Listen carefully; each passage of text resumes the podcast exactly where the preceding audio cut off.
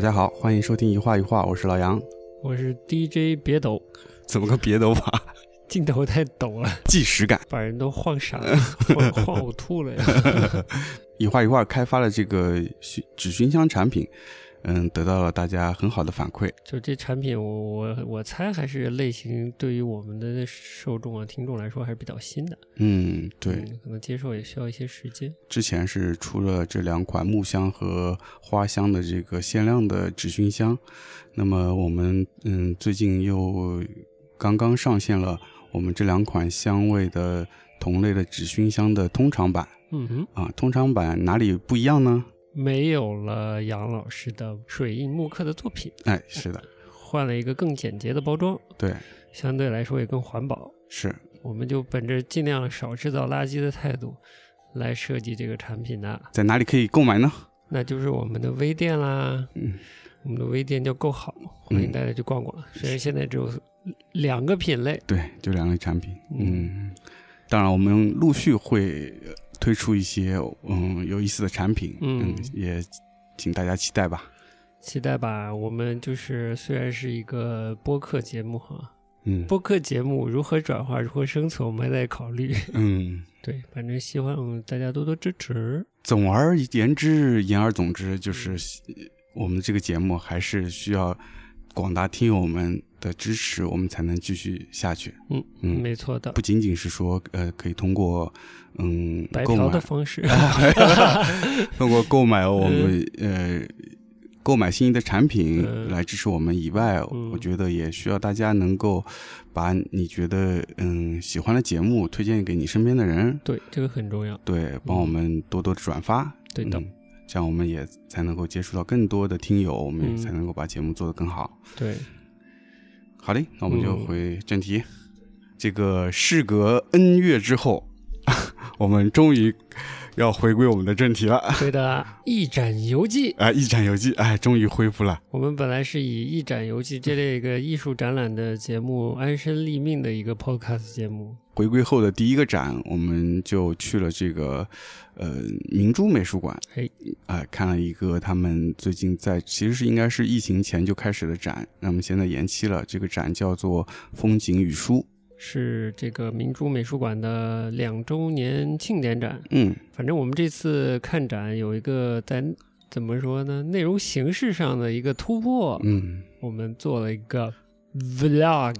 ，vlog，哎呀哎哎对好潮，哎，没事儿干了，硬往这个视频博主的坑上挤啊！嗯，主要是为了让大家有一些直观的感受吧。这个艺术展览光靠语言口头聊还是比较难传达，对，毕竟是个视觉的东西，对，很依赖视觉。嗯，而我们的听众呢，可能五湖四海到处都有，嗯，那我们就配合我们的音频节目吧。对，去看展览的时候也做一些视频的记录。是，嗯，嗯，哎，我就是摄影师本人了。哎，拍的比较差，因为嗯。刚刚开始不仅是摄影师哦，啊，是导演、脚本是吧？摄影、剪辑、配乐，没什么鸟脚本，其实，呃，希望后期能把它做得好，对。再再好玩点儿呗，嗯。嗯，慢慢来吧。嗯。我们真的是新手，我们刚挑战完这个播客节目，就开始挑战视视频节目，可不是吗？哎，嗯，不断的提升自己。提升来干嘛呢？又不挣钱，哎哎呦。嗯。好的，好的好的，今天反正是个重要的日子啊，嗯。我们录音的当天就是六月四号。在这个重要的日子呢，我们嗯的视频节目发布了。嗯，是的，对，就推荐大家，如果感兴趣的话，可以先看我们的这个 vlog 小节目，也就十几分钟。然后视频平台上，哔哩哔哩我们有上传，我们以后就必须哔，呃，我们以后就会变成哔哩哔哩 UP 主啦。嗯然后呢，YouTube 也能上传，嗯有海外的听众感兴趣也可以看。然后微博有也有更新，嗯，嗯，所以我们主要就是这两个平台是吗？对，主要这两个平台，好的，嗯，我们等着收广告费呢。哎呀，所以需要大家这个踊跃的分享和点击啊。对，嗯最好一人看个几十遍。哎哎呀，呀，谢谢大家，啊不然以后就没节目看了。好的，好的，大概大概是这样。嗯如果看了这个视频，也大概知道这展大致是什么样子了。嗯，亮点比较突出嘛。是，嗯，有知名的艺术家把我们勾去了。嗯，这两个大牌还是很重要的嘛。对，可以先说一下啊，这个展览是在商场里，又是一个典型的这种商场配套的美术馆的展览。嗯其实商场不管是离我住的地方，还是离我嗯，工作的地方，都还蛮远的啊。嗯 所以如果不是真的特别有兴趣的话，我是不会跑那么远去看展览的。嗯 我好奇心好少呀，呃我的好奇心太小了。嗯，要激发一下。要激发一下，嗯不像人家这个到处到处各城市跑看展览的哈。嗯，嗯，对啊，我们以后还得带队呢。对呃，但陈丹青我也看过一些了，徐斌又没有看到他是一个徐斌的个展，所以也不至于说那么那么嗯。勾引我了。嗯。只是说整个主题跟书和古版画又搭上了，就想看看，还是嗯想看他的整个策展策的怎么样。嗯。嗯，这个方面吧，嗯，结合起来吧，明珠倒是离我住的地方还挺近的，不过说实话，我也是第一次去，是吧？因为之前的展真嗯没有太关注到有什么特别吸吸引到我的展吧。嗯嗯，所以这次也是嗯第一次去，然后再加上对了，这个展呃展馆本身它是在那个一个你刚刚说在购物中心上面嘛，但是它的这个设计也是找了这个知名的安藤忠雄来设计的，对。呃但安藤忠雄现在在我的印象里，这个嗯有点网红化，模板化是吧？对，嗯嗯，而且他的他依赖的这个工艺，在国内想做好也不太容易。安藤忠雄老师有一度刚刚进中国市场的时嗯候，也做过一些访谈之类的，嗯啊，那个发言呢有点令人汗颜。哎，是吗？怎么说？感觉是为了追求中国市场而特别过度的赞美了中国市场的状况吧。哦，这个大家有兴趣可以在网上搜，看到就知道了。嗯，这个民众美术馆的所谓两周年，反正对我们来说就是第一次。其实比较吸引我们的是这个有两位知名的艺术家嘛，嗯。陈丹青老师和徐冰老师。那嗯么展览一进门，其实就是这个陈丹青老师的一幅呃叫做《被书帖包围的文征明》对。这样一幅油架上的油画作品，嗯嗯，挂在应该是应该是还没进展厅大厅的前厅处啊、一一进门的地方，反正这个系列，这个它的用油画临摹中国古籍和山水画的这个系列啊，嗯时间是蛮长的了。我也是第二次看到，第一次看到也是好些年前了，在上海老的上海美术馆。哦，那有有点时间了，嗯，然后是一个是相对画幅比较小的，有可能是在国外画的啊。嗯然后之前其实，在书里面还是媒体上，他的嗯。专栏还是他的书里面，我也嗯。看到他讲嗯。用西洋现代绘画去临摹印刷品中的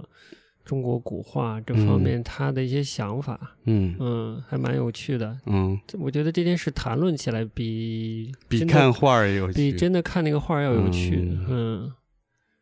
但他大致的结论就是，不是大致的结论呢？他的观点说，其实油画好画，然后油画很容易，嗯就是在模仿拷贝，嗯呃，一一个一个视觉嗯是比较容易的。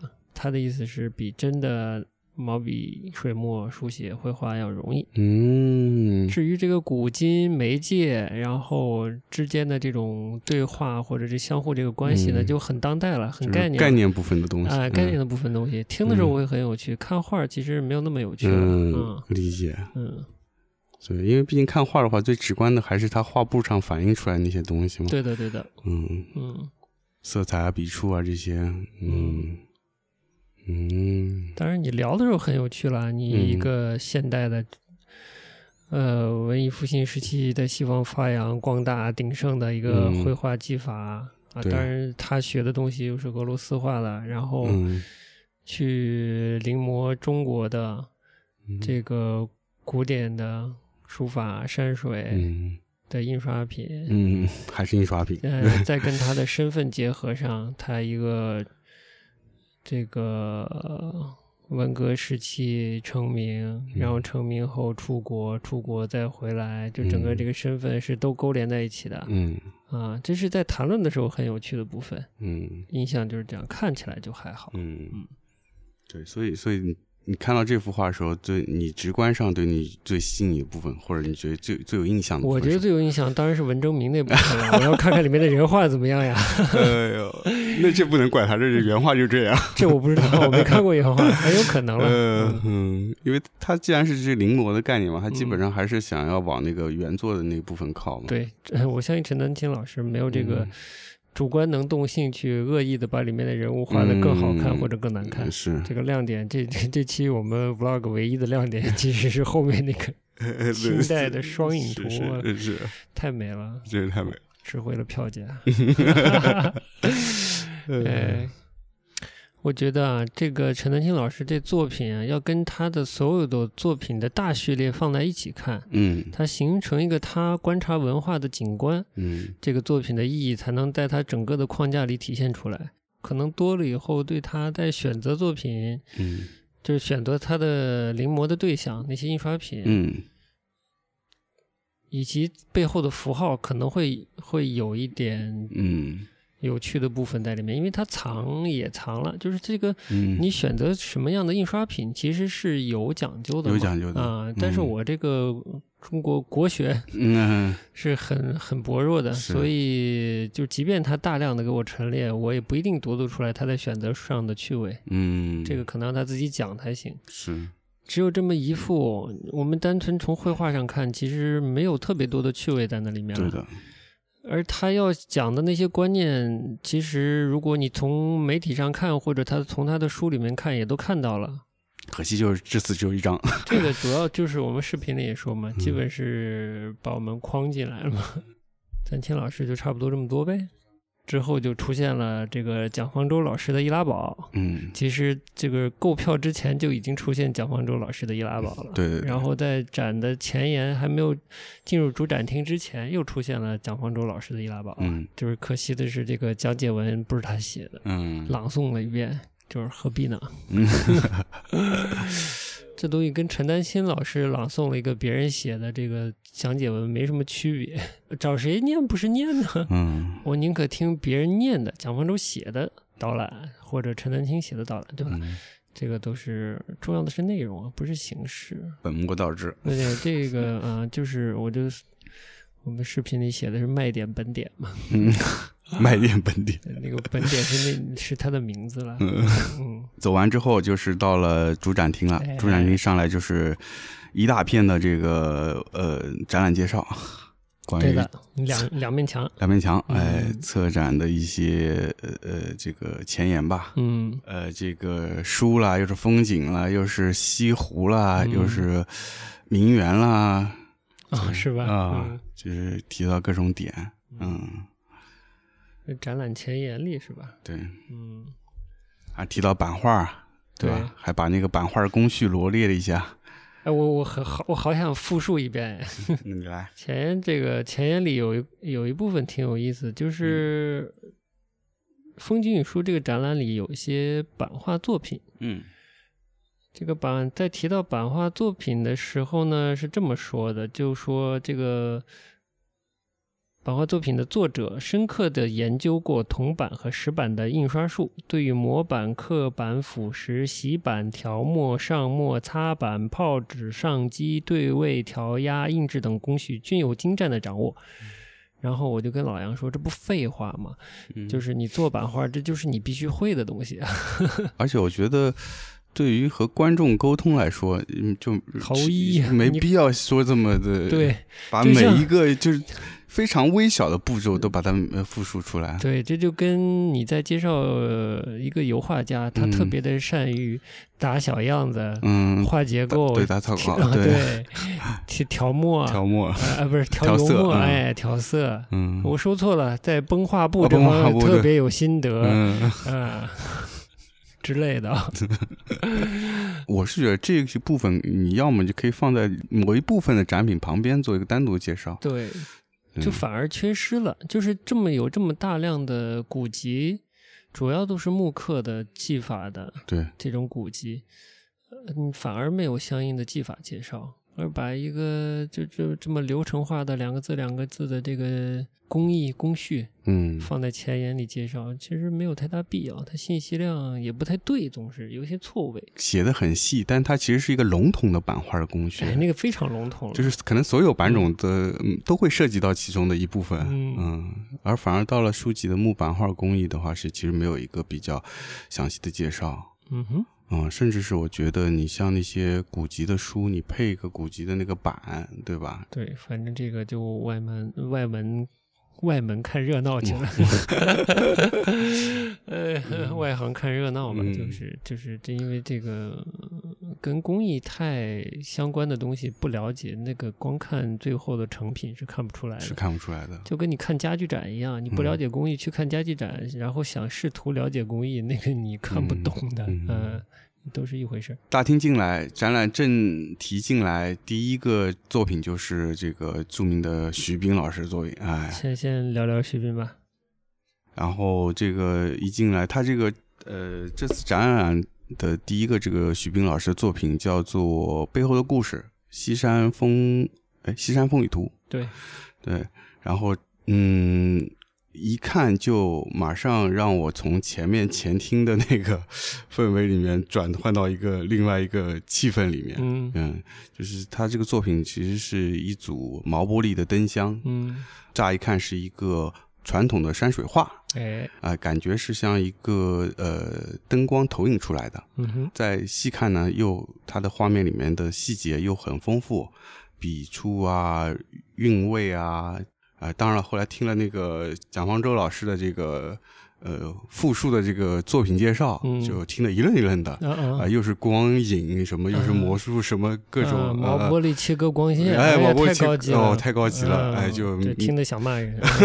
嗯听得一愣一愣的，对，哎，所以就是，但是之后呢，走到这个作品的背面，嗯就一下恍然大悟。啊，啊没悟到的听众赶快去看我们的视频，哎看完看我们视频嗯，嗯，它的背后其实是和它作品正面是一个非常大的反差。基本就是垃圾，一些废废物，一些包装物，然后报纸、废纸屑，然后一些枯草、稻草了，是吧？然后通过光灯光来投影到这个毛玻璃上，呈现出前面的这个画面的效果，对，嗯，还是非常巧妙。它又是就是这点啊，虽然你说这个整个策展有松散的部分吧，但是又又扣上了，对，其实徐冰是比较注重复制这个这件事儿，嗯，嗯，所以他作品里面用复制这个点还挺多的。就还是扣住了一些跟书很核心的一个元素。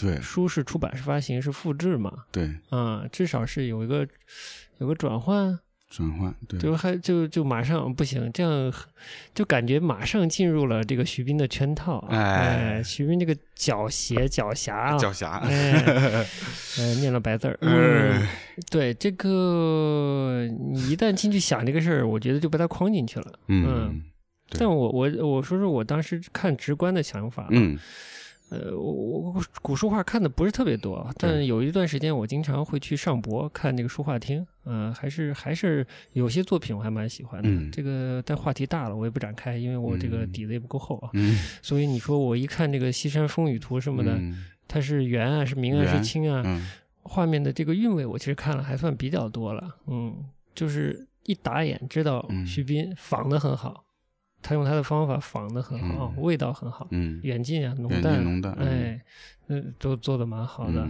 嗯。甚至连模仿那个旧书画的那个色泽偏黄，对，带了一丝那种做旧的感觉对，嗯，这个呃老宣纸啊什么的，对吧？那个墨色都模仿的挺好的，嗯嗯，这方面甚至我，哎，我突然想起来，甚至他这活儿做的比他刻字要刻的好。嗯他那字，你说吧，刻的不太好是吧？其实不算特别好。我我一看嗯，我看了他天书的实物，我也觉得刻的没有那么好了。嗯，对，因为他毕竟这个天书的重在这个概念啊，不在于他的这个刻工。嗯，对，你说他刻工呃很差不至于，但是你要说跟我们的在展览里面看到这些古籍的书笔，那肯定是不是一个水准的。嗯，还是有距离的，还是有距离的。嗯，当然了，他刻的也早，对，他当时甚至自己都可能都不太了解啥叫当代艺术，嗯，就自己闷头在那玩的一个状态，对，但是很认真的玩了。对他应该那个作品《天书》是他从这个传统的版画系的一个学呃学生，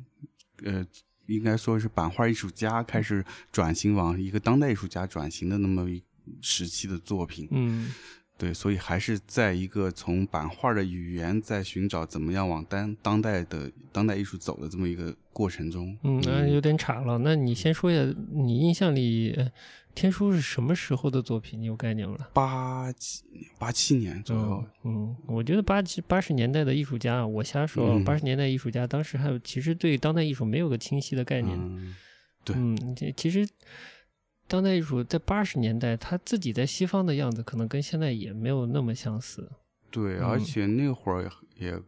说实话，这部分还没有国内还没有完全打开，嗯，这些当代艺术家能看到东西也有限，所以那会儿八七年徐明应该还在央美，嗯嗯，不知道是在读读硕士还是在干嘛，对，就是所以他们接收到讯息也很有限，他们只能从他们接受的有限的讯息里面去，呃，找到一个感兴趣的点，然后再努力的让自己的创作跟外面接轨。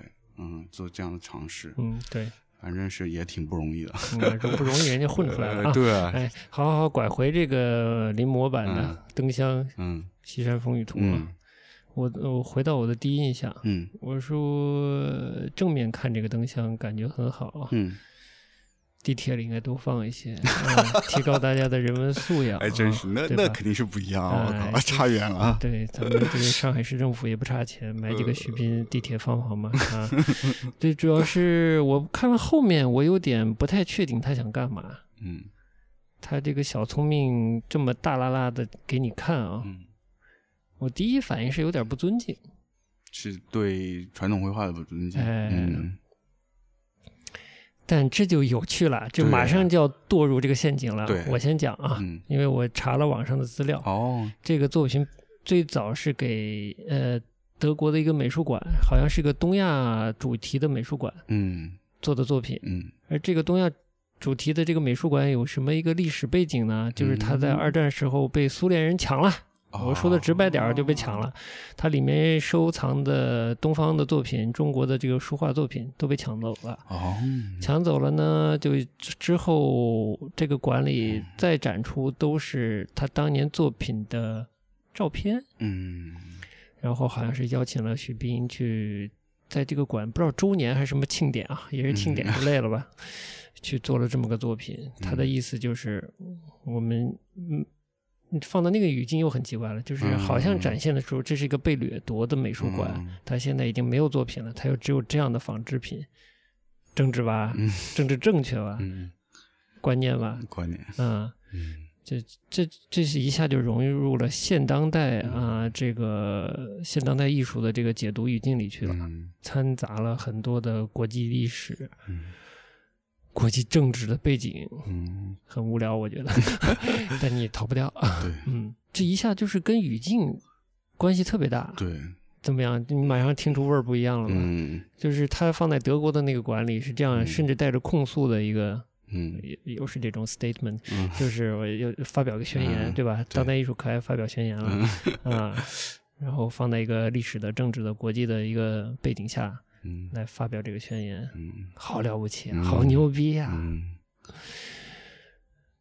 就扮演的这这，我们不是之前也说嘛，这个当代艺术家要抢别的领域的这个人士的活干嘛？嗯，所以在那个语境下，它确实可能是成立的，好像就是当时德国的观众的反响也非常好啊。当然，可能这个俄国的观众看不到啊。嗯呃，但是放到放到明珠美术馆这个语境。又不是又不是东德，又不是德国，又不是前东德，又不是德国，对不啦？这馆也没被掠夺过。我进来看到这么好的一灯箱，被过去看到是垃圾，我心里是不太舒服的。嗯嗯，因为这个语政治语境是不存在的。嗯，就代表就直接阅读的话，会让我觉得这个人在玩闹。嗯啊，拿这个古书画的这个意境在玩闹。所以这这种表态是很挑地方的，很挑场合的。说到徐冰啊，就是刚才也说到，你也说到他很狡黠，对吧？嗯这也是他作品的一贯的一个方式。我觉得他特别爱用这种用一些伎俩，而且他很乐于展现给你。对，嗯然后呢，把你呃给骗进来，嗯骗进来之后呢，让你产生一些呃不适的感觉。嗯，比如说，他天书其实也是这个用意，对，就他当时天书发布出来，也很多各方面的声音说，哎呀，嗯这什么玩意儿？这是对中国传统文字的一一种，啊，对对对吧？啊，这是一种嗯说的什么鬼打墙嘛。对对对对对，嗯就是也是一种嗯，反正有很多反对的声音嗯嗯但我觉得对于他来说，他很乐于制造这种冲突。嗯嗯，他其实整个作品都是在说，呃，就是表面上看都是跟文化相关，比如他用文字、用古画、嗯用这种文化的东西嗯放在表面上，然后又引起这样的冲突。厉害的点，我觉得是说他能在这个表象下，他藏了很多很多很多东西，但是呢，有时候，被骗进去了。突然跳出来看的时候，其实会发现他其实真的是就是个圈套。嗯，但其实对他的出发点来说，他可能就是做了个游戏，对的。因为他也自己有，我之前看过一个什么访谈，他也是13是啊呃不，好像不是十三幺，反正不管了，就是他的意思是说，当代艺术本身就是一个啊不，文化本身嗯就是一个人类发明出来的游戏，嗯，这定义我同意。对吧？嗯我我也同意，我也嗯同意，嗯就是所以就是说，你在这个呃，他做当代艺术其实也是个，其实是个游戏，嗯所以它是以这样一个做游戏的嗯方式在做这个东西，所以它设计了这么一款游戏，然后他把它这个设计的很复杂，让你钻进来。然后，但是其实作为观看的人，如果进了他的圈套，你就会被他绕了、绕晕了。嗯那其实你跳出来看，你就是以一个纯粹的参与游戏的人话，你会比较享受他的东西。嗯，呃，就是参加游戏。就是说，呃现当代的这个，尤其所谓当代艺术，嗯其实就是关键艺术。对关键艺术要会挑符号嘛。嗯，我觉得他在挑符号上还是有一手，有一手，绝对有一手。会挑动人，而且会抓住一个文化的大符号去嗯挑动人。对嗯，这点他敏感度蛮好的。蛮好的，所以也可以引容易引起各种，无论是艺评还是策展，反正各个方面评论都可以有角度来去嗯揣摩他的作品，嗯，对，这他很厉害的。因为有些符号大大就暧昧，对，暧昧就你拿起来也有一套说法，我，拿起来也有说法，放德国一套说法，放中国一套说法，对不啦？对，哎，这太厉害了。这个很厉害的，嗯嗯，嗯，不得不服。不得不服啊，嗯嗯，嗯 对，徐斌老师这作品大概就是这样吧，嗯，嗯就，这样。挺好的，哎，这虽然我当时看的是呃，对，怎么说，就印象没有那么好，就他给我他挑动的他的这个圈套，我在当时看。整个感受不是特别积极的一个感受啊，嗯嗯嗯，但我觉得完成的品质挺高的，就这圈套做挺好。那是，嗯嗯，这也是他的一贯的作风。嗯对，就那那天聊视频，包括今天聊节目也是，你说他狡黠嘛，嗯这是他一个特点。我觉得他另外一个特点，他他是有一个双面性，他嗯一方面他做作品是一个非常会想点子、很聪明的，会找到这些点，他非常敏感，嗯然后会设计这些圈套。嗯，但另一方面，在制作上他是非常轴的，对，非常憨的，就是他嗯一一股脑子劲，他就是我想到了这个点，而且我想到了就是要这么呈现，它才是好的，那我就就一定要达到这个状态，这就是有他背后版画人的气版画人的质。气质，对吧？对我要仿就真得仿的像，对对对对对，也挺有趣的。嗯，仿个三分五分的不行。对，嗯所以他整个所有的作品，我觉得从呈现出来品质都还是真的非常过硬，嗯嗯，而且是真的是在国际上是拿得出手的。嗯，是这个我我说起徐斌啊，我了解他，我不知道有没有你早，反正我觉得还是比较早的，是在一本杂志上，是上海的杂志叫《书城》，嗯就是有一段时期，《书城》虽然我当时还没有看过《纽约客》，但我就莫名觉得呢，这个是中国的《纽约客》的感觉。嗯嗯，就是内容做的还挺好的。然后里面有一篇也是他习惯于做长访谈，嗯，有一期里面就是徐斌的一篇长访谈，嗯，就他就很这个访谈进行了几个晚上吧，就是还是谈的比较深入的。虽然这个当时作品还没看到，我忘记是零几年的杂志了，嗯，然后作品还没看到，就像你说的，建立了一个又贼又憨的那个嗯 形象吧，多少也是。对对，他其实，在访谈里面呈现那个人的性格也是这种样子。嗯嗯，还蛮有意思的。嗯然后也讲了一些，比如说天书，他陈述了一下他的，比如说他的背景，嗯他花了多长就是时间去刻这个东西，嗯到后来那个两个猪交配的那个作品，文化动物啊，文化动物很多东西就是还蛮多的都聊到了。嗯，那，杂志不在我手边了，不然我可以翻翻哪年的杂志啊？零零三到年零五年这个区间吧，哦我具嗯具体记不太清了。但是为了为了做这期节目，我还是把那个许志远老师的十三幺访徐斌那期看了。嗯，是这个许志远不是逼哦，徐斌说你的作品是什么吗？对他后来不就是说，就是很认真的做了一件什么都没说的事儿吗？对这话也说的挺贼的是，所以他没有当场回答呀。还是很认真的想了很久。对，嗯我知道徐冰蛮早的，我上大学那会儿，然后那嗯会儿因为刚刚开始接触到现当代艺术，而且基本嗯上是看能看到的大多数还是国内的现当代艺术，嗯而且当时看到我是最早看到的是没不是天书，最早看到是他那个文化动物，嗯哼，就文化动物就跟刚才你说的看到那个这这次展览里面这个背后的故事一样，我刚看到作品的时候也是有一种很不舒服的感觉，嗯哼，就是在猪的身上纹了很多这个文字嘛，他创作那个文字嘛，是他创作的假汉字还假汉字是就我不知道是方块不记得了第一版是什么了，但是好像嗯。最近展出的是他的伪呃那个假汉字，哦。嗯，然后那个。然后两只猪在现场交配嘛，是、嗯。而且我当时是看的是应该是类似美术类杂志的一个图片吧和介绍，对，但是就觉得哎，这这在在搞啥啊？对我我当时也是是看到其实图是是嗯是当时对那个作品是不太接受，是比较反感的。嗯他慢慢的后来跟包括他的看到他的天书，包括他后来的一些创作，基本上才对他这个人的创作有一个大概的了解。嗯也就所以他就是你在刚开始接触他是很容易进他的圈套，对那，就被他带进去了。然后就对他留下一个深刻的印象，嗯，他就成功了他。就成功了。嗯，但说实话，我还真是没有完整的看过他这些作品。我也没看过，我好像地书是有看过，在哪个双年展还是在什么？但地书很无聊，对我来说，地书就是用符号叙事嘛。嗯我觉得是他比较失败的作品，因为他是在通过符号来去叙事化嘛。嗯嗯，你比如天书，但是地书在用符号叙事，嗯嗯，就很无聊。我觉得、嗯无聊的点就是你就不观念，我觉得这事儿、嗯没有这这这小聪明不观念，嗯。啊，就是看图说话这事儿一点儿都不新鲜。嗯。人从古到今都在看图说话嘛，是啊就是你无非换了一套现今人用的那个类似 emoji 一样的东西嗯来讲故事，嗯那我觉得嗯意义不大，嗯。甚至说他的创造的这种方块字英文，我觉得也还好，嗯。嗯，都比之前天书在策划上，嗯呃，在 创意上的这个含金量好像都低一些，嗯嗯，但是是它标志性的东西，对嗯。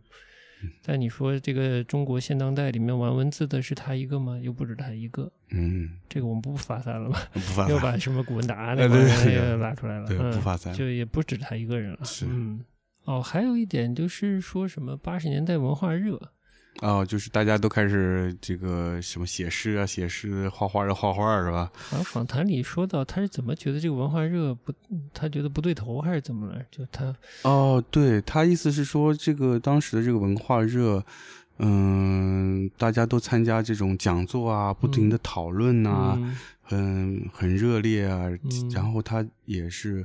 嗯，不停的去参加这些活动，但最后慢慢觉得自己在这些活动中，他慢慢失去了自我，嗯他这个他自己他找不到了，就被这个嗯对于文化本身的讨论把它给淹没掉了，所以他后来就开始就可能更嗯，可能比较拒绝更多去参加这样的活动，而可能更多自己去思考自己的创作吧。嗯嗯，大概是这意思。嗯、，对文化，文化这个东西谈太多，没有实物嗯，作为承载物的话，这也容易空洞，也确实是嗯，是。嗯，都何况八十年代哦，八十年代可能那个热情特别之高涨，哦，肯定是、可以想象。尤其是在那个开刚刚开放的时期，嗯。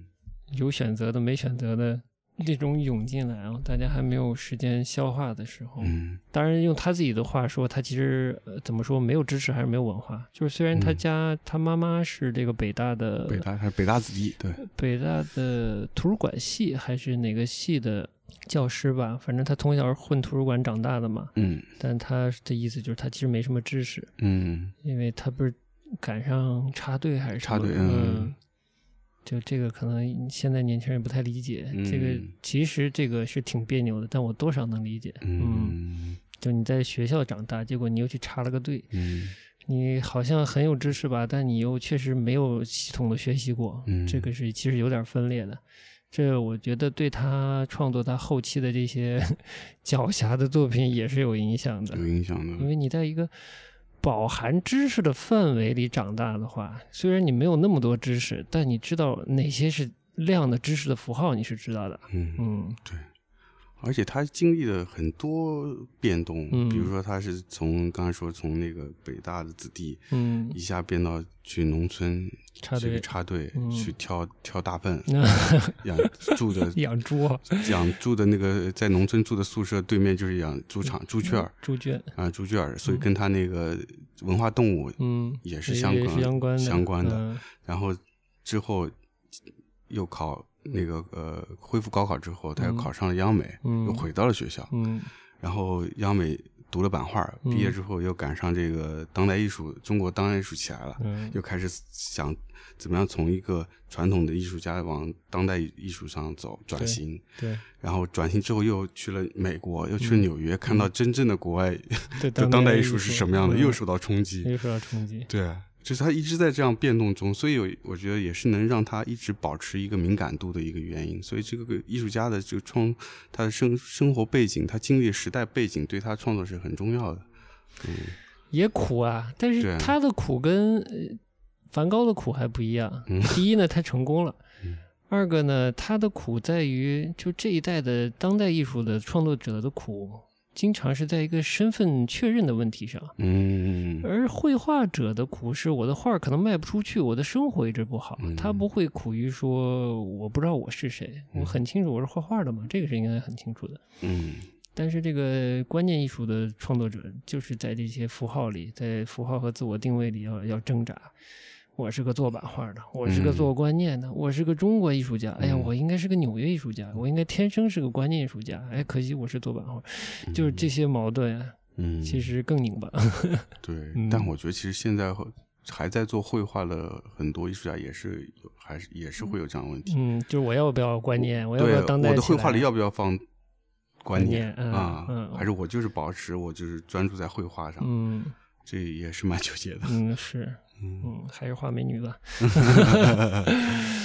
哎呦，我也扯到哪儿了？嗯，然后就是他的整个生生活的环境这些。对嗯，其实呃，这都倒是跟这个，他等于是观念艺术版的陈丹青有没有点儿哎，一个一个很差的学习经历？嗯，哎，不对不对不对，青少年经历。青少年经历，青少年经历，嗯然后一个很好的学习经历，嗯美术学习经历，对，然后出国，出国，这一段其实两个人出国的经历都是相当于一个隐去的感觉，但呃，如果细挖的话，徐斌是要比陈丹青在国外应该是相对带引号的风光一些的，嗯嗯，嗯。然后又都回来，然后都任教，然后一个先跑掉，嗯，这个是现在徐斌好像也不是央美的教师了吧？不知道什么系主任好像不是了不，知道，嗯就搞不清楚了。反正当时回来是是在央美任的职位还蛮高的，副院长还是之类的。哦，对对对，是哪个院院长？对，嗯，行吧，这个我们就不管了。嗯嗯，以他的狡黠，他其实就是玩玩的，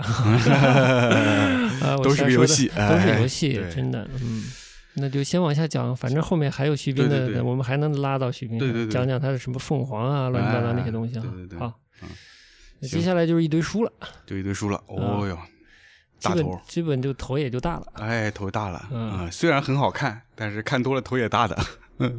因为它跟书的内容没有产生强连接。最强的连接其实是周小英女士的这个提拔，嗯但我对提拔这个文化其实兴趣没那么大。嗯，我也是啊。所以看展前我们就聊了嘛，嗯所以我对提拔也是没有这么大兴趣。，对，所以我们这是浮光掠影看东西，然后你主要看工艺嘛，我也就是看看这个样式工艺。它其实是这个前言里也写了嘛，嗯整个是整个展览，其实我觉得它也主要说的是这个，呃，书的部分了，就分了三个部分，一个是西湖风景，一个是西湖闺院和名人的文献，然后第三个是西湖畔，呃，刷印的书籍，嗯。嗯，就这三块儿，就是它书的内容反映出来的，嗯。就是它这块儿其实不光是书，也有一些卷轴的画，嗯，啊、对，所以这画基本上是西湖的风景，然后书的话就是他说到了一些呃金陵八艳、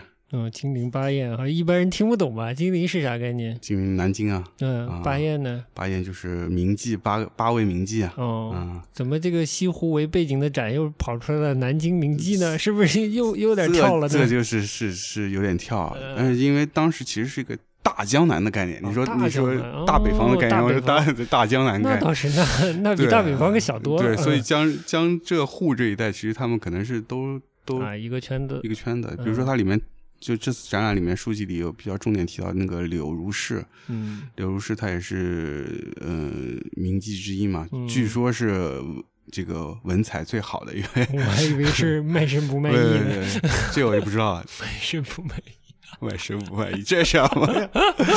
呃你说一说，呃，然后他后来其实是在松江也生活过很长一段时间，哦嗯，就是落魄之后在松江也生活过一段时间对，然后后来后来是在常熟嘛，所以基嗯本是在这个哦包邮区，哎，包邮区，哎，呃包邮区一家亲是吧？哎，包邮区一家亲，好的但它这个展览是把它定义成是一个杭州的呃这个西湖的呃杭州的名呃嗯归园吧，嗯但反正总的来说这个书籍是挺多的，但是就是比较琐碎，嗯，因为书籍要看呐、嗯但是这个里面展览的部分基本就摊一页给你，嗯那你是说俗气毛也看不出来的。嗯你给你看个扉页，嗯或者给你看个目录，嗯嗯或者里面随便给你摊一页，嗯那是很难看出书里在讲什么的。嗯你只能看这个周女士的这个提拔抒情是吧？嗯那我 对我来说没有太大吸引力了。嗯嗯，是但是各种形制的这个出版物形制看看还蛮有趣的。嗯，哎，形制给大家解释一下，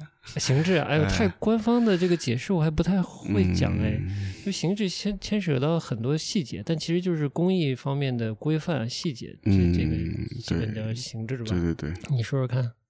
就很难说，就是这它。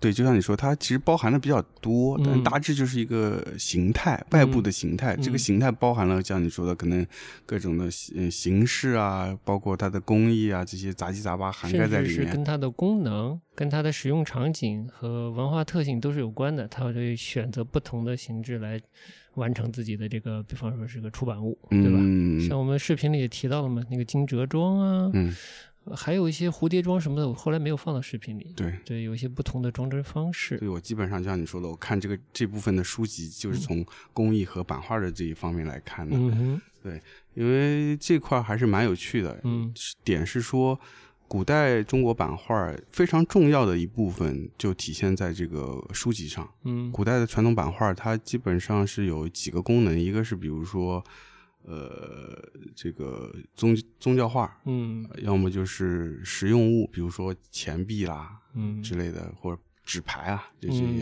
嗯然后票据也算票据也算。嗯然后还有一部分是说是那个年画，然后剩下来的就是书籍的插画和书籍形制的这个出版物，古画册。古画册，古画册，对对对对对，嗯就这几块儿。然后这几块儿里面又以这个书籍的插画和书书籍形制的这么版画是最精，嗯。所有的古代版画最出色的，嗯。从工艺上来上，工艺上和呃艺术价值上来说最出色的都在书籍里，嗯，嗯，所以这是我觉得值得看的。那我们最后有有有在视频里有表现，有表现，有表现，嗯那个，是西湖西湖佳景西湖佳话那本册子蛮不错的，蛮不错的，嗯。真的是可以算精品，我觉得，嗯。嗯，对，因为最主要是说，当时中国的这个那会儿其实不你还没有版画概念嘛，版画是概念是从日本嗯传过来的嘛，嗯那会儿就是它就是一个印刷手段嘛，它印刷手段，然后它在不同的使呃使用的功能上，它是不同的名称，它不是说它就叫版画。那分别叫什么呢？那比如说它在插图上，它比如说可能叫绣像，哎啊，绣像，对，那比如它是这个我们说这个古画册的话，它就是叫要么就是是像芥子园画传，它叫画传或者叫画谱，或者叫嗯简谱，简哪个简？嗯信笺的笺，姓简，嗯信笺嗯信笺的笺，嗯对。简谱，简谱，嗯，嗯。所以就是它有自己的这个名称嘛。那比如嗯说纸牌，它叫叶子，嗯，就是树叶的叶 叶飞子。叶子。的叶哎你这个解释吧纸牌叫叶子啊，对，纸牌叫叶子，嗯。然后还有比如说那个，嗯，有一种祭祀时候烧的，嗯，嗯，云南的叫叫甲马吧，好像是叫，啊是吗？那会儿就烧版画了，那让你嗯烧你也不知道，你也烦死了 祭祀用用的。啊！下一版啊，下一版我们把通常版的画面直接印到这个箱上哎嗯，大家可以尝试一下啊，点一点啊嗯。对，可以祭祀用是吧？祈福。明年清明我们出特别版。好的好的，嗯，行一周年，好的。还有吗？还有什么形制？呃，还有什么名称？就基本上是这这几个这几类对吧那为什么是书籍的在书籍上的应用，或者是书籍本身的版画是受到推崇？就是嗯。其实有几方面啊，一方面是图，嗯，图在当时是被推崇了，就图像。哎，因为特别是在木版画技术发展到一定阶段以后，它除了作为传播的作用，它也要美观，而且作为嗯。发行方，他希望有图吸引人来购买啊哦。啊、因为字还识字的少啊，哦，也有道理，对不对啊？就给我买日本画册嗯，是啊，就是我看不懂，我至少那画好看。对啊，嗯原先是都是文字，那都是嗯那个上层的这些文人雅雅士才能够、呃去去欣赏的。对，然后到了后来，他希望有一些图，然后能够更大众的人也可以去去购买嘛。哎，这倒是跟那个西方教堂里的这个壁画讲故事也是啊，差不多。对对对对对，你不识字，你只要看图说话，知道讲对的啥。所以它嗯还是蛮有传播的作用。对传播的就作用考虑到做传播嘛，嗯，特别是到了明代，明代基本上属于无书不图，无图不经，他们叫，就是哦，明代这么好啊，对，就是很多书都是以图为主了，哦嗯，然后就是很多人也可以去，呃，大众也可以去购欣赏、去购买，哦然后这一是一第一点对图的一个推崇，然后接下来他们就是说对书的推崇，也是嗯随着这个。这个书籍工业的发展，呃，嗯手工业的发展，它嗯发达之后，就大家开始对书特别讲究。嗯中国的收藏界来说，收藏书是最高等级的，嗯，比收古玩字画更高级更。高级，嗯因为书它是最有文化内涵和价值的，嗯同时它又是呃比较难于去保存的，嗯，所以你。收本书比收个大根雕要高级多了。嗯对，嗯所以收书的一般就是家里真的是相当有嗯，有财力、嗯有文化、有财力是吧？有底子了，有底子，嗯，对，所以这是对书的一个推崇，嗯所以也是导致了这个在书的这上面的木版画的非常精湛的一个原因。嗯那其他还有一些别的原因啦。从历史考证上来说，嗯古版画留存下来的嗯单页的就很比较少，嗯。那书在书上的这这个形态的嗯。是比较多，因为书的形态非常多，特别我们说形制嘛，它的形制的种类非常多，嗯。它的版式装帧区别也很大，嗯就包括我们在这次展览上，你刚才也聊到说很多的像什么金折装啦、蝴蝶装啦不同的形式，那这些形式导致了说木板画的在制作工艺上，包括雕刻、印刷的方式上都会有不同。嗯，那这个不同就导致了技术的不断的升级和提高。啊，所以这也是为什么书籍的这个版画比较精的原因。嗯但最主要还是呃可以现场看到那些书，这是一个我觉得还是比较难得的机会，嗯就是比较大面积的去看到这些嗯古代的这个木版画去印制的这些书籍，嗯，你看得过瘾吗？蛮过瘾的。那就算值回票价了。对对，算值回票价吧。说实话，你要集中的看，你平时还真的很少有这样的展览。嗯，那是我我是没印象，你有印象吗？上海，我觉得上博可能都很少哎，展书这种形形态的，好像是没有。好的，那这个我觉得还不错嘛。你作为一个对这方面兴趣特别高啊，又看得明白的人，是满意的就好。嗯，这方面我们也不太多说了吧？不太多说了。嗯对对，就展览其中还有一部分，就除了嗯徐冰老师的现呃当比较当代的作品以外，还有呃以及这个周小英女士的提拔作品以外，提拔展，呃提拔展。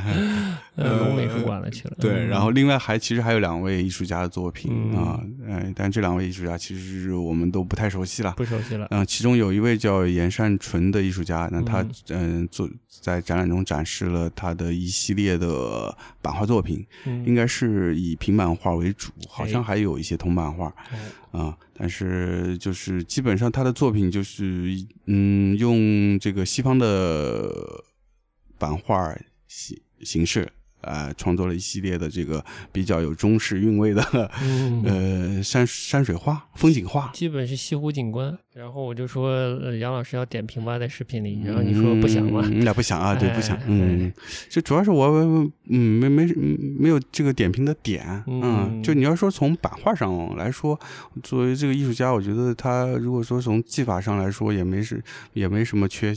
有什么没什么好说的？那这个优点不明确，缺点不明确是吗？对啊，就是就是这样。对嗯你说的完全正确啊。嗯嗯，对。然后从观念上来哦说，它又不本身也不是一个什么观念的作品，它嗯基本上还是一个比较抒情的绘画，就是他用了一个比较像那种。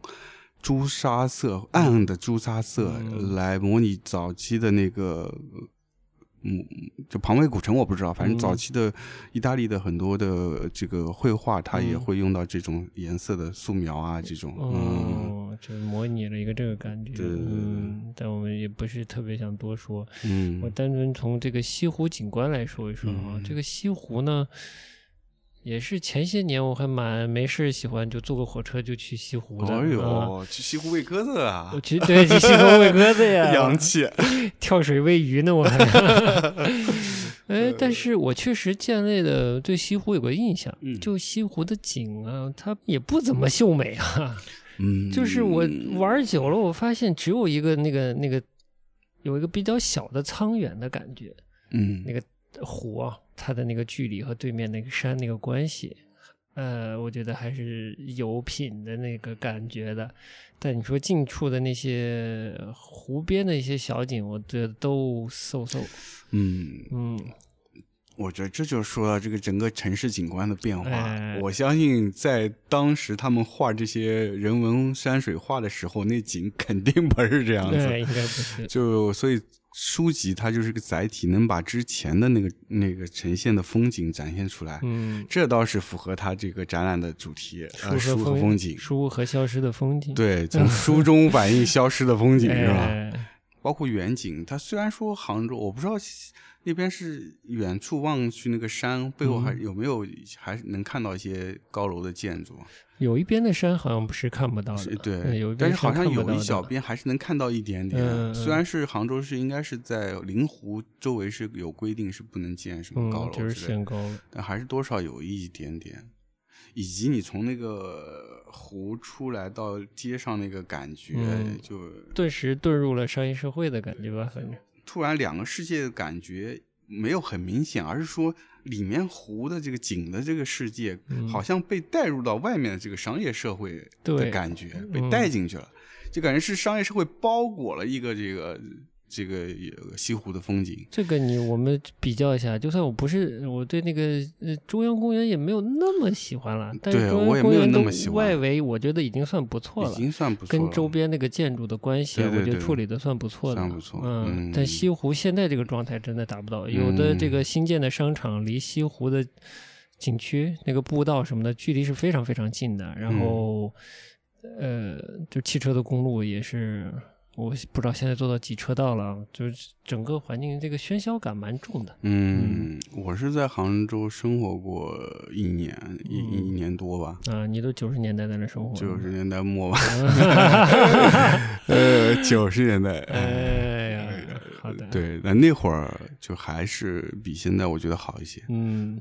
即使是那个西湖外面周边的那个南山路啊，那嗯边的景色啊，嗯，相对还是融合的。嗯，当代版画艺术家的部分也就就就这样了，你略过这样了，，嗯，对，大家呃，我觉得工艺没什么好讲的，嗯。因为平板工艺，说实话讲不出来，讲不出来啥，工艺我觉得就讲不出来。就就我觉得我就给你做个一万块钱的套餐吧，是音嗯频套餐，说我讲完了你会，那么我是骗你。嗯对，呃，行，那我们就是就接着讲徐斌老师另一个啊，对，徐冰老师另一个，嗯嗯，徐冰老师其实这次展览一共有三个作品，啊，有三个吗？嗯，还有天书那小那小本是天书，对吧？对，一小块是天嗯书，天书反正我们基本上刚才也带过了，也带过了，带过对了，它里面也就只展了一页嘛，两页。呃，嗯一页两页，对对所以就是这个天书就没有达到徐冰老师自己对于天书的展陈的一个设设想，设想和要求，对他想用大体量大体骗量骗住你来骗住你，这镇住你，结果给你压迫感。对，给你压迫感。但我觉得这个这是明珠美术馆这这个策展是谁来着？呃，范景中，范老师做的很好，嗯，就是只给你两页，还把有可能是这个灵感来源的文本放在旁啊边，对对对对。给他拆穿了他这个轨迹，嗯嗯，蛮有趣的，嗯，对，这是其实是个亮点，这个小设计是挺亮的，挺亮的，嗯嗯，对。好的，那就讲讲他另一个，芥子园山水卷。对，芥子园山水卷。这个作品应该也是老作品了，啊，不是很新，哪一年来着？他这写的是二零一零年，哦，那是蛮有年头了，对，嗯。因为那纸上都已经有一些都霉点了，霉点呃了变黄了。正好我们之前的这个周年庆节目是讲木板的，嗯，就讲到了，也提到了芥子园这个画传啊，中国古代传统水水墨画的一个教材，嗯，或者说是一本字典，嗯。规范某一种形态的树或者是物体，比如说石头啊、云啊，是怎么样来绘画。嗯。然后这个书呢，就是一个一个画法的教程，嗯，一个模，呃，算是模板吧，对，嗯，采阳库，彩阳库，哎，哎，这个很很有意思的一点是说，就是中国传统绘画它其实是非常高度系统化的，嗯，然后大家又非常遵守这个系统，对然后所有的人只要你遵守这个系统，就会被认可，所以它是有一个比较明确的评评判系统。嗯，当然，我们到了当代艺术，其实它现在就是没有一个评判系统评判系统。所以徐斌老师呢，他这个芥子园山水画卷，这个采样库里的采样采样、嗯、提出来了，提出来，嗯。然后连采样的名字都给你标上了，嗯哎，多多爪云点 JPG 啊，都给你标出来了，你就知道它采样的是什么了，嗯，大概是这么个意思。所以说他觉得他觉得里面有这个中国的拷贝官啊什么的，这个我就不懂了。嗯这可能就像你说的，就中国是不是在文化上一直有一个这个规范，有规范，我觉得是文人规范，文人是有一个所谓的对经典的崇尚，哎，就特别崇拜经典，哎所以大家都得按着这个经典来，嗯你得你不能越越轨了。但可能也跟这个文官选拔的体系也有关系，嗯呃也是依照这个经典得考吧，你要读经典，对对是不是也是啊要考经典，对对对对，书法也是嘛，要理应以前的人的字，这个这个圈套可能不太容易打到现在的人，嗯嗯不太容易。但是如果你这个对，就是你国学底子深的话，嗯可能会被他玩进去。嗯，是。我就刚才你说这个所谓的他他说的这个复制观，嗯我不知道，我不太了解他所谓的中国传统复制观是嗯怎么样，但是我我知道他是对于这个版作为一个版画系出来的学生，他嗯。在这个嗯他的当代作品中，其实蛮多的用到版画的元素，嗯影响蛮多的。这个这个影响不仅仅是我们看到表面的形式上，他会用到很多版画相关的技法，比如说，呃，那个文化动物，它用盖章的方式，嗯比如说天书，它木板画形式，包括芥子园，它也是木板画形式，嗯。甚至是刚才说背后故事，它也是有一个媒介作为一个板的概念进行转换，嗯。它也是一个类似板的这个这个版画的一个媒介转换的概念，这是表象上的。另外，他的创作创作的思维上，我觉得也是有很多用到版画的一些观念，比如说刚才说的所谓他说复制，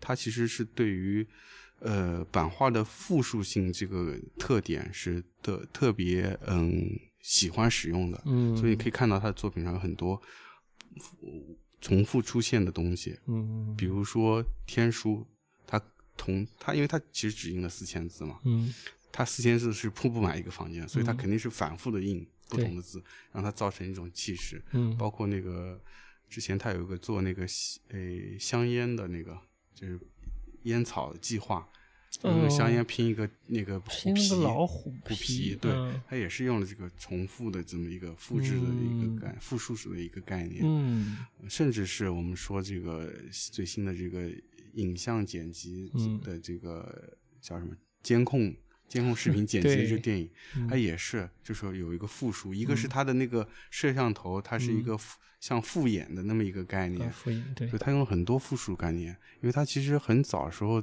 大概就是。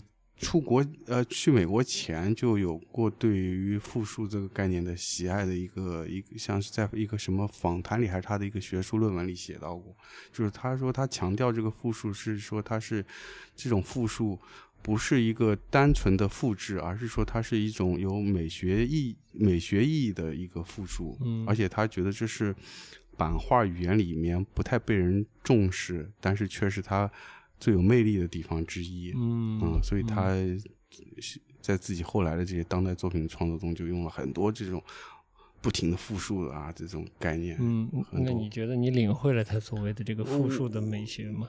美不美学我不知道，但是对于他作品来说，的确这个复数的概念他用的恰到好处，因为他希望有这么一个陷阱，而且这个陷阱是能唬住人的，所以它有一定的数量的同样的东西，它必然是能达到它的效果。哎呀，这跟我们聊传播、聊商业也是 勾连在一起了，重复、重复再重复，就记住你了。哎，对，但其实说白了，重复这个点，当代里面用的也挺多的。嗯嗯，一个是巨大，一个是重复，对？对对对，所以这个啊，版画系的还是容易往这个关键艺术家拐嘛。行，咱也来一个，嗯，好，该来个啥？来个什么呢？呃，我们来个当代播客节目，哎呦妈呀！一直重复一句话哦，，一句话啊，哎好的，好，我们筹备一下，啊，看看能不能形成一些传播啊。好的，好的，好的。嗯，那下面还有什么作品值得聊一聊的呢？其实重点这个展的重点是书嘛，哦，我以为重点是那两个人。呃，重也可以这么说。哦呃哎你说呃重点是讲这呃，重点是书籍嘛，对然后以及它书籍里面呈现的这些风景嘛。嗯那么，所以中间展览最大不同的就是展馆中间的这些展示柜里面的书籍和一些画卷。嗯而这些画卷的话，呃，有很多的这个风景画，但是都是嗯基本都是围绕江南或者是特别是西湖，嗯，西湖的风景，到底它的价值在哪里啊？多高？有多高？啊嗯，就艺术家有多高？因为嗯我们对传统绘画没有那么深的了解。用陈嗯丹青老师的话，就是传中国传统绘画和书法是非常高深的啊，啊我们不就往家研究了 好的，不研究了。哎，但是就是说这个，嗯，但是从单纯的去观看，我觉得还是挺有意思的。它有一些小的趣味，因为你可以你可以，你可以了解到当时人的呃，当时的那个，比如说我们刚才说当时的西湖是怎么样子的，嗯跟现在完全不一样。嗯然后它又是被这些文人用自己用画笔重新创造过的。嗯虽然可能景是基本上一样，但是因为他画了，就变得说他用笔在描绘这个东西，嗯那自然是是跟实际的景也是有差别的。嗯哎，同时呢，这个文人画嘛，嗯呃，这个里面也肯定也有人嘛，是吧？对，有人，所以呢，我们之前也聊过，就是中国山水画呢，一直就特别是山水文人画里面有，嗯一直会说是出现一些人物，但是这些人物呢，要么就是，嗯，就比较画的比较随意，他是做一个嗯点缀，点缀，要么就是没有五官，嗯要么就是五官非常的 嗯对对对，呃奇异，我操特别非常奇奇异啊！但我对对，所以我们这这个叫什么？嗯，这次的这个嗯 Go CC 的这个视频里面特地提到了。对，这次展览其中有一幅叫做《记卢双影图》，是清道光年间的绘画。嗯然后在这幅画中呢，就出现两个人物，应该是柳如是和她的丈夫吧。嗯嗯，然后两这个人物的表情绘画的真是，总之就是我们视频里说的是有一种脱力风的脱力风漫画的感觉，当代脱力风漫画的感觉啊、那个表情那个五官，嗯，对，就非常简约，然后非常有 简约，非常有趣味，但是不简单哦。就是你仔细看，越看越可爱，啊越看越可爱对，就会被深深的深深的吸引住。太可怕了！我终于知道你的审美了。哎但我觉得最有趣的是说，在当时的那样的绘画，它是有一个传统绘画的严格的系统下，对，然后周围的那个就是在系整个。统下画的那么丑，对，然后那个绘画的呃里画面里面的这些山水风景、植物都画的非常细致，对但突然到这个人物 就泄力了，对对对对对对，这个是非常哎，放弃了。对，就就非常不可思议，对这个惊喜非常好奇，对，嗯所以我觉得我们听友如果有对这方面比较了解的，我们也特别期待给我们做一个解答，哎给我们普及普及哎，哎给我们对解答普及普及，蛮好的。嗯，甚至也可以跟我们聊一起，来聊一期这个人文山水画中人物怎么就被放弃了？对，怎么被嗯放弃的？从入门到放弃。对嗯，对，但其实中国传统的这些，如果说人物画的话，画的还是非常的精致精美，线条、走线那个，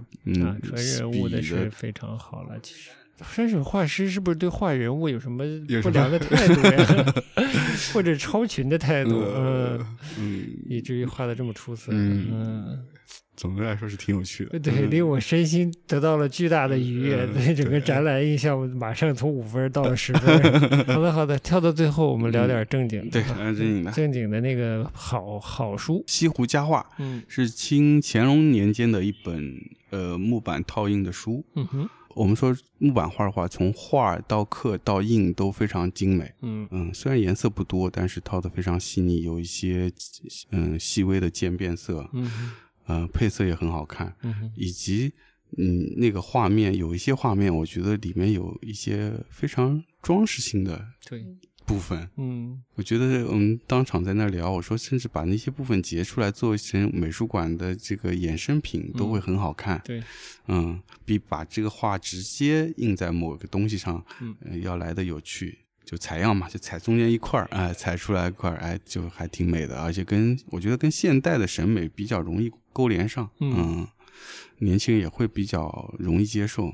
嗯，如果现在有 有人有能力去把它复刻出来，我觉得不错，我会想买一本。是吧？嗯哎，好，那今天这个展就差不多，展差不多到这。里，嗯，反正月底是不是结束啊？月底结束，嗯，对，有兴趣抓紧时间喽。紧接着上海应该陆续会有一些大展开始，哎。哎，我们也会跟上。嗯。另外呢，我们也会因为 Go CC，嗯，对吧？我们也很久没出门了，我们也想出去 Go CC 一下哎啊。呀，所以我们也会有一些出行看展的呃计划，而且这些展览我觉得非常有意思，嗯它可能是大家平时不太会关注的一些展览，嗯嗯，但是可能会非常有趣，会给你带来一些新的启发，大家可以期待我们的这个嗯 GCC 的视频的系列。对。